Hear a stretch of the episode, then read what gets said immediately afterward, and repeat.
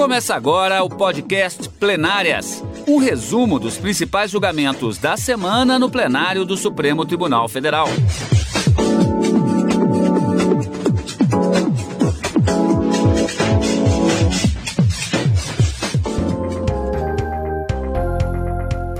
Hoje com os principais momentos da sessão do dia 9 de dezembro de 2021. Karina, uma única sessão, já que tivemos um feriado no dia 8, mas que teve como marca o início, ou melhor, o reinício de um julgamento importante.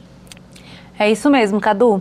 Nessa quinta-feira, os, os, ministros do Supremo Tribunal Federal deram, reiniciaram o julgamento da ação direta de inconstitucionalidade número 2946, que, em que o Procurador-Geral da República, o autor da ação, pretende discutir a constitucionalidade da transferência de cessão e, e permissão de prestação de serviços públicos sem prévia licitação. Karina, nós vamos falar a respeito dos detalhes a respeito deste julgamento e vamos aproveitar o nosso programa de hoje para checar outras movimentações do Supremo Tribunal Federal, começando com os destaques do chamado plenário virtual.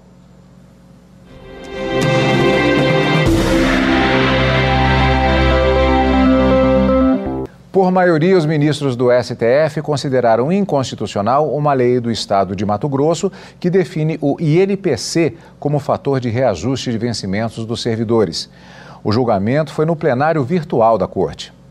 Na ação, o Procurador-Geral da República questionou a constitucionalidade da Lei 8.278 de 2004 do Estado de Mato Grosso, que definiu o Índice Nacional de Preços ao Consumidor, o INPC, como fator de reajuste de vencimentos dos servidores do Poder Executivo do Estado. Para a Procuradoria, a norma contraria o princípio constitucional da divisão funcional do poder, a autonomia dos estados e a proibição de vincular e equiparar espécies remuneratórias. Ao julgar a ação, o ministro relator Ricardo Lewandowski ressaltou que a jurisprudência do Supremo Tribunal Federal é no sentido de vedar a vinculação ou equiparação de quaisquer espécies de reajuste para o efeito de remuneração de pessoal do serviço público. O ministro destacou ainda que a lei está em confronto com a súmula vinculante 42, que declarou inconstitucional a vinculação do reajuste de vencimentos de servidores estaduais ou municipais a índices federais de correção monetária. O voto do relator pela inconstitucionalidade da lei estadual foi seguido pela maioria do plenário. Em julgamento no plenário virtual, o Supremo declarou a inconstitucionalidade de norma do Rio Grande do Norte que permitia a revisão de decisões do Tribunal de Contas Estadual. Uma emenda à Constituição Potiguar de 2019 previa a possibilidade de sustar a eficácia de decisões liminares da Corte de Contas caso houvesse aprovação de dois terços dos deputados da Assembleia Legislativa. Na análise da ação ajuizada pela Associação dos Membros dos Tribunais de Contas do Brasil, todos os ministros do STF acompanharam a relatora, a ministra Rosa Weber. Para ela, a medida viola a autonomia da Corte de Contas. Além disso, a jurisprudência do STF também é clara no sentido de que é prerrogativa exclusiva dos tribunais de contas estaduais legislar sobre tema relacionado à respectiva organização e funcionamento. No caso, a emenda à Constituição Estadual foi de iniciativa parlamentar. O Supremo Tribunal Federal formou maioria para manter decisão que estendeu até março do ano que vem a proibição de despejos durante a pandemia da Covid-19. O voto do relator, ministro Luiz Roberto Barroso, para manter a decisão que estendeu a proibição de despejos durante a pandemia da Covid-19 até março de 2022 foi acompanhado por mais cinco magistrados: Dias Toffoli, Rosa Weber, Gilmar Mendes, Carmen Lúcia e Edson Fachin. Barroso argumentou que a medida é urgente, uma vez que, segundo dados da campanha Despejo Zero, mais de 120 famílias estão ameaçadas de serem retiradas de suas casas. A decisão de estender o prazo foi assinada por Barroso em uma ação apresentada pelo Partido Socialismo e Liberdade ao Supremo. Em junho, o ministro já havia concedido uma liminar para suspender até dezembro deste ano ordens ou medidas de desocupação. Agora, o ministro afirmou que, apesar de haver uma melhora no cenário, a pandemia ainda não acabou e o momento é cercado de incertezas. O ministro Ricardo Lewandowski discordou da maioria. O magistrado defendeu que a prorrogação da proibição de despejos deve ocorrer enquanto perdurar a crise sanitária.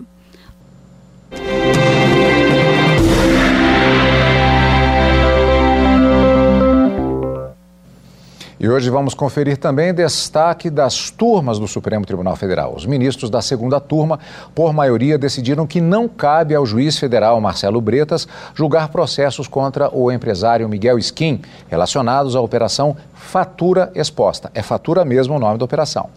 Skin é acusado de envolvimento em esquema de corrupção na saúde do Rio de Janeiro.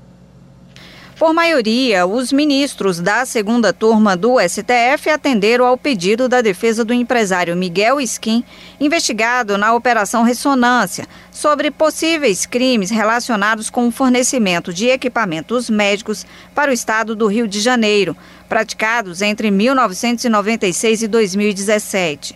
A defesa do empresário alegou violação ao princípio do juiz natural porque os processos foram remetidos diretamente para o juiz da sétima vara federal, sem passar pela distribuição automática. O encaminhamento dos processos envolvendo o empresário Miguel Skin para a sétima vara federal criminal do Rio de Janeiro se deu por considerar que o caso teria conexão com outros processos que tramitam na mesma vara. As operações indicadas como conexas são as Calicut e Fratura Exposta, que investigam irregularidades nas secretarias de Obras e de Saúde e no Instituto Nacional de Traumatologia e Ortopedia, no Rio de Janeiro. Mas a maioria dos ministros entendeu que os casos investigados na Operação Ressonância, que envolve o empresário, não têm relação com as outras operações e, por isso, devem ser submetidos à distribuição automática na Justiça Federal do Rio de Janeiro e não remetidos automaticamente para a Sétima Vara Federal Criminal do Estado. A segunda turma também entendeu que caberá ao novo juízo validar ou não as decisões já determinadas pela sétima vara, considerada incompetente. Ainda sobre essa decisão, cabe esclarecer que o colegiado deliberou pela livre distribuição dos processos na própria Justiça Federal no Rio de Janeiro. Além disso, decidiu que cabe ao novo juiz que receber esses processos analisar se os atos dos inquéritos e das ações penais seguem valendo ou não, incluindo as condenações. Os ministros do STF reiniciaram no plenário, na sessão da quinta-feira, dia 9 de dezembro, o julgamento de uma ação da Procuradoria-Geral da República contra a transferência de concessão de serviços públicos sem prévia licitação. A ação foi apresentada pela Procuradoria-Geral da República em 2003, contra trechos de uma lei federal de 1995 na época, a PGR apontou que a transferência da concessão de serviços públicos ou do controle acionário de empresa ou grupo contratados pelo poder público deve preceder de licitação. Houve nova manifestação da PGR, desta vez pelo Procurador-Geral Augusto Aras. Declarar a inconstitucionalidade parcial sem redução de texto do artigo 27 da Lei 8.987-95 assentando a possibilidade de transferência da concessão como medida excepcional, devidamente justificada, fundada em motivos idôneos que demonstrem capacidade do concessionário de manter a prestação do serviço e a necessidade de substituição, sempre precedida de oferta pública, permitindo-se que pessoas que pretendam assumir o contrato se habilitem para disputar seleção simplificada, respeitada a impessoalidade. A Advocacia Geral da União apontou que o dispositivo questionado está em vigor há 26 anos e não há elementos para afastar a constitucionalidade de nenhuma das regras. A Constituição Federal expressamente admite exceções legais à exigência de procedimento licitatório. E é o que podemos ler dos artigos 37, 21 e artigo 175, o mesmo utilizado pelos autores. Autorizado por esses comandos, o artigo 27 da citada Lei 8987 impõe a prévia anuência do poder concedente para a transferência de concessão ou de controle acionário das concessionárias, o que garante a proteção dos interesses da coletividade, o direito dos usuários, bem como e especialmente, excelências, a manutenção adequada dos serviços públicos. Todos os amigos da corte, ouvidos na sessão, opinaram pelo não acolhimento do pedido inicial da PGR.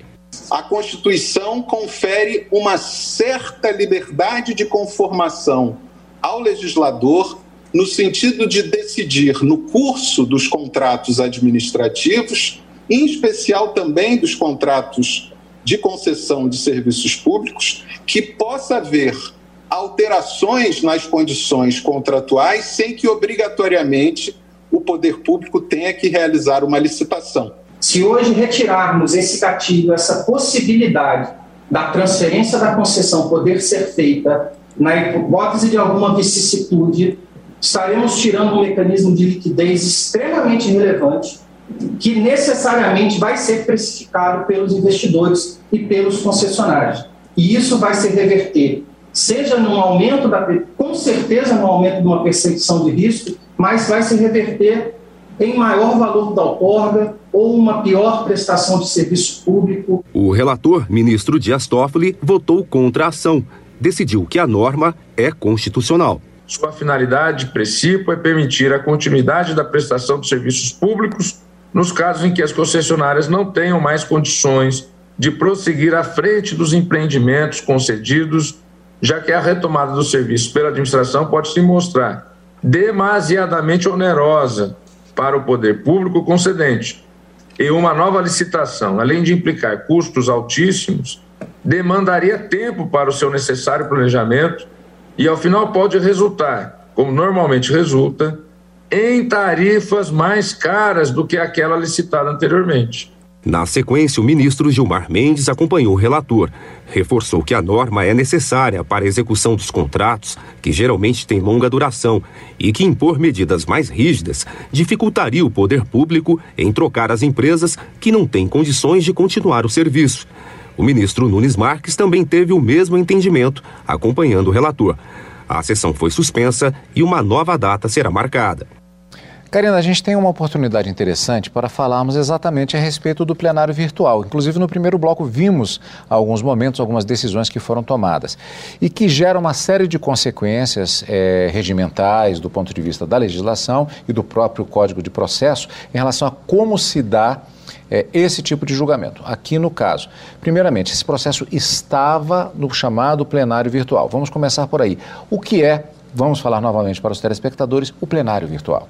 Então, Cadu, o plenário virtual, ele é um ele é um nome dado ao procedimento que os ministros seguem quando eles pautam é, um processo para julgamento e em um determinado período os ministros devem é, inserir o voto deles ali por escrito. No plenário virtual não acontece como acontece no plenário físico. No plenário virtual, os ministros é, não têm a possibilidade de, a oportunidade de debater como eles debatem no, no plenário físico, não tem essa interação, não é uma, um plenário que acontece por videoconferência, por exemplo. Interessante é um... essa questão, porque é, é aberta exatamente essa plataforma em que durante um determinado período de tempo eles vão se manifestando.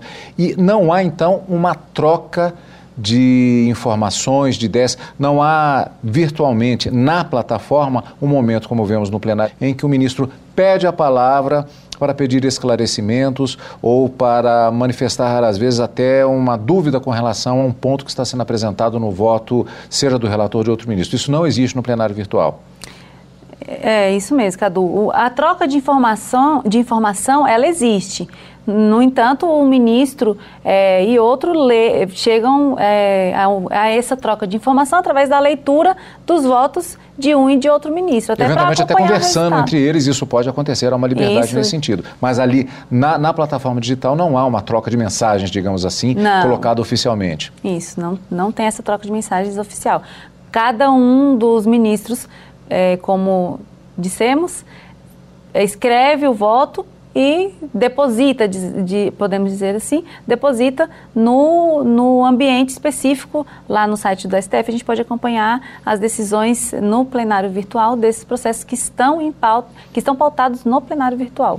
Karina, agora, essa situação específica que aconteceu nesse processo e em outro que temos acompanhado é quando há o chamado pedido de destaque. É, o que é, que é isso exatamente e, o, que, o que é que acontece na sequência? Eu já adianto um ponto, né? O processo vai para o plenário presencial, mas tem uma diferença em relação àquela fase em que o processo estava, caso tenham sido apresentados votos já durante o plenário virtual.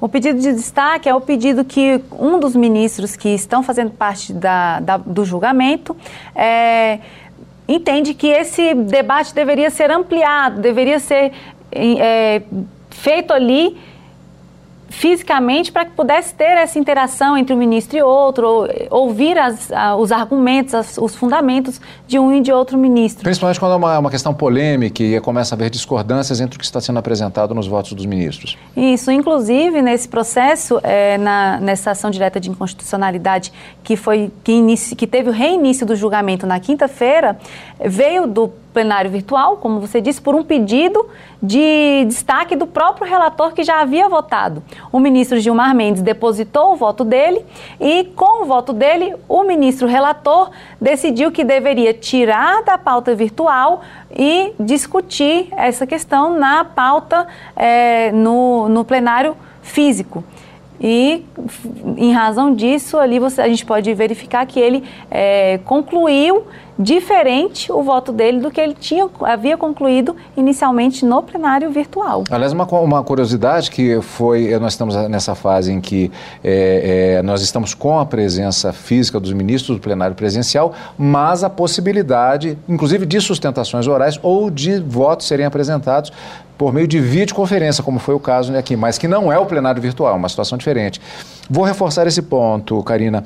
É, o voto do ministro Dias Toffoli, relator, quando no plenário virtual, ele foi num determinado sentido, pelo menos parcialmente. E ele modificou o voto, então, já. Eu queria que você retomasse desse ponto. Qual foi a diferença entre o voto virtual, chamemos assim, e o voto agora no plenário presencial, ainda que por videoconferência? Isso mesmo, é, Cadu. O ministro relator, Dias Toffoli, tinha, havia votado no sentido de declarar a inconstitucionalidade é, parcial desses, de alguns desses dispositivos no que diz respeito à possibilidade, a, ele entendeu que era inconstitucional transferir é, transferir um contrato de, de concessão e de permissão de prestação de serviços sem prévia licitação. Nesse ponto, ele havia decidido pela inconstitucionalidade. É, com, depois de ouvir a.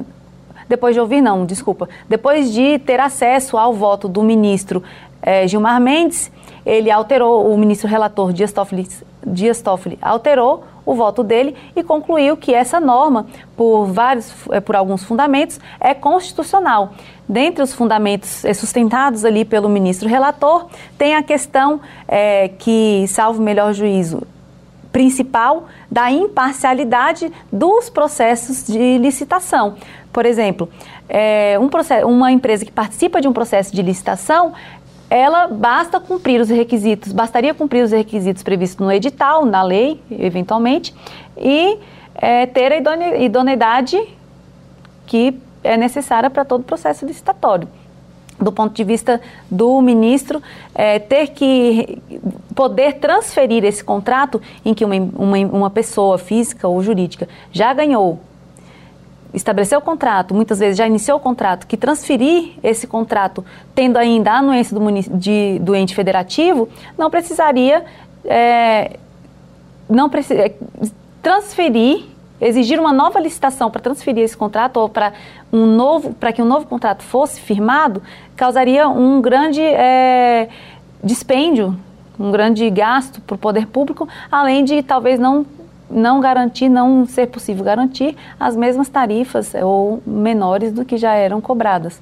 Ele também destaca que muitas vezes esses esses contratos de concessão são contratos muito longos muitas vezes são contratos que de mais de uma década e que é, a, a empresa que ganhou o processo de licitação está sujeita às alterações da economia, da, de todos os é, efeitos externos e que isso é, poder transferir, econo, trazer economia para o poder público e para a própria empresa poder se é, desvincular e transferir um contrato que ela não está dando conta de cumprir. E ele decidiu que, por isso, por esses fundamentos, que no meu entendimento, foram os principais, ele entendeu que essa norma é constitucional, inclusive no que diz respeito à, à alteração do controle é, societário, do controle, é, é, do controle societário da empresa, acionário, acionário da empresa. Estamos na expectativa agora, portanto, já que o julgamento foi suspenso, houve a apresentação de voto exatamente do ministro Nunes Marques, ministro Gilmar Mendes, como vimos, é, acompanhando na íntegra esse novo posicionamento do ministro Dias Toffoli pela constitucionalidade da norma que foi questionada. E vamos esperar, portanto, quando será marcada nova data para julgamento, lembrando, inclusive, que a ministra Rosa Weber, ao final é, dos, justamente da sessão plenária suspendendo esse julgamento, lembrou que é, o ministro Luiz Fux, presidente do Supremo, deverá marcar nova data e essa expectativa é no sentido de que o julgamento deve retornar no ano que vem, já que estamos entrando exatamente na última semana de trabalhos do plenário do Supremo Tribunal Federal. E você vai acompanhar aqui na TV Justiça, é claro, este julgamento, quando do retorno para julgamento pelos ministros do STF. E nesta sexta-feira, o Supremo Tribunal Federal realizou o seminário Por Estas e Por Outras, que debateu a justiça pelo olhar de mulheres. Idealizado pelas ministras Carmen Lúcia e Rosa Weber, além da ministra aposentada Ellen Grace, o evento abriu espaço para mulheres que atuam em variadas áreas profissionais. O seminário reuniu magistradas, empresárias e outras profissionais para discutir medidas que possam garantir a igualdade de gênero. A presidente em exercício do Supremo Tribunal Federal, ministra Rosa Weber, lembrou o simbolismo de escolher o dia 10 de dezembro para o encontro. É importante relembrar que neste 10 de dezembro celebra-se não apenas o Dia Internacional dos Direitos Humanos, mas também a promulgação pela Terceira Assembleia, Assembleia Geral das Nações Unidas reunida extraordinariamente em Paris em 1948, da Declaração Universal dos Direitos da Pessoa Humana, marco histórico da conquista inderrogável pela humanidade de suas liberdades fundamentais. Uma das idealizadoras do seminário, a ministra Carmen Lúcia, ressaltou que a igualdade é um direito previsto na principal lei do país. Não é um sonho, isto é uma lei no Brasil. Não é verdade que nós somos silenciosas, nós fomos silenciadas historicamente. Nós, fomos, nós não somos invisíveis, embora haja os que continuam a não querer nos ver. Nós somos invisibilizadas por um modelo de sociedade no qual é preciso lutar pelos seus direitos fundamentais a cada dia, como se não tivesse sido uma conquista de um marco civilizatório. Temas como a adoção de cotas e medidas de incentivo ao mercado de trabalho foram discutidos. A ministra aposentada Ellen Grace lembrou a trajetória dela na magistratura para destacar que já houve conquistas, mas que ainda não é o suficiente. Fizemos muitas, muitos avanços, mas precisamos fazer mais. Não podemos cair num conformismo, achando que tudo já foi feito, que não é preciso avançar mais. Não, ao contrário. É preciso manter a guarda levantada e não permitir qualquer retrocesso. A advogada Samara Patachó trouxe a visão da violência para as comunidades indígenas e as ameaças à sobrevivência dos índios nas terras demarcadas. Não é muita terra para pouco índio, era, era muita terra para muito indígena quando Cabral e seus, suas esquadras invadiram o Brasil. No entanto, hoje a gente luta por terras tradicionalmente ocupadas, terras que foram nossas, considerando que o Brasil todo é terra indígena. No entanto, ainda não temos essa capacidade de retomar o Brasil inteiro. A gente não quer retomar o Brasil inteiro, a gente quer retomar, ter o que é nosso de direito, que são nossos territórios ancestrais. O papel da cultura como fator transformador da sociedade foi destacado pela cantora Zélia Duncan. A cultura, combinada com a educação, políticas públicas e acesso, seria indestrutível.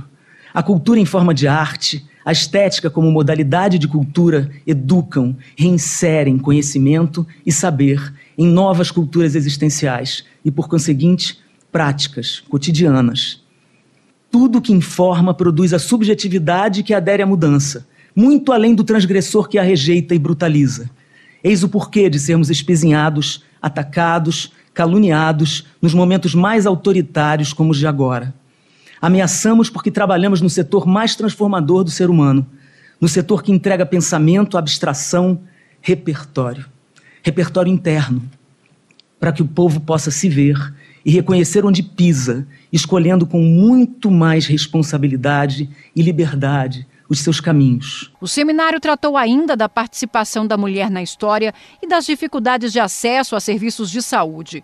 Ao final do encontro, a ministra Rosa Weber destacou a contribuição das informações apresentadas no seminário para redefinir o papel feminino na sociedade. O Supremo Tribunal Federal, nesse 10 de dezembro, ouviu com muita atenção a sociedade brasileira sobre temas que nos afligem visualizados pelo olhar feminino e em vozes de mulheres da mais alta qualificação. Que as reflexões provocadas pelas instigantes painelistas, a quem mais uma vez agradeço a participação, não fiquem só no pensar e no teorizar. Que o debate nos impulsione ao movimento, que se transforme em projetos e ações, inclusive, como eu disse pela manhã, no âmbito dessa Suprema Corte, no que couber, em busca da efetivação da sociedade justa, livre e solidária, que constitui um dos objetivos fundamentais do nosso país, na dicção expressa do artigo 3 da Constituição Cidadã. Uma sociedade plural, fraterna, igualitária e inclusiva. Karina, ainda temos julgamentos no plenário do STF. Isso mesmo, Cadu. Lembrando que na próxima semana é a última semana de julgamento do plenário do Supremo Tribunal Federal do ano de 2021. Karina, encontro marcado com mais destaques do plenário do Supremo Tribunal Federal na próxima semana. E você acompanha o Plenárias na Rádio Justiça e também pelo YouTube. Como sempre, obrigado pela sua companhia. Você acompanhou o podcast Plenárias, um resumo dos principais julgamentos da semana no plenário do Supremo Tribunal Federal.